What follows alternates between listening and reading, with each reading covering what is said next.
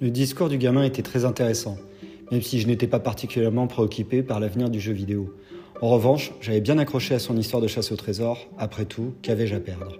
Ça va se passer comment pour trouver la console? Neo Famicom va organiser une conférence spéciale le 15 pour expliquer les modalités de participation. En tout cas, moi, je suis chaud pour m'inscrire. N'importe quoi. Encore un truc masculinisé, genre et complètement binaire pour abrutir les gosses. Contrairement à ce que tu dis, c'est très inclusif. Ah oui, les jeux de guerre, sport, ça s'adresse à qui? Mais c'est toujours le même débat, vous focalisez toujours sur les points de crispation sans prendre en compte tous les éléments.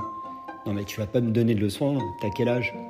Donc d'un côté, tu prônes l'inclusion et de l'autre, tu rejettes mon raisonnement sur la base de mon âge. C'est pas un peu contradictoire? Et moi, je suis pour l'impér inclusif, exclusif et universel. Donc la personne qui prend la console, elle passe en caisse comme si c'était une console classique? Je pense que ça va être un peu plus dur que ça. Bon, en tout cas, ce qui est sûr, c'est que je vais participer et ramener la console à la maison. Juste pour avoir une idée, elle se revendra combien? Beaucoup plus que tu ne peux l'imaginer.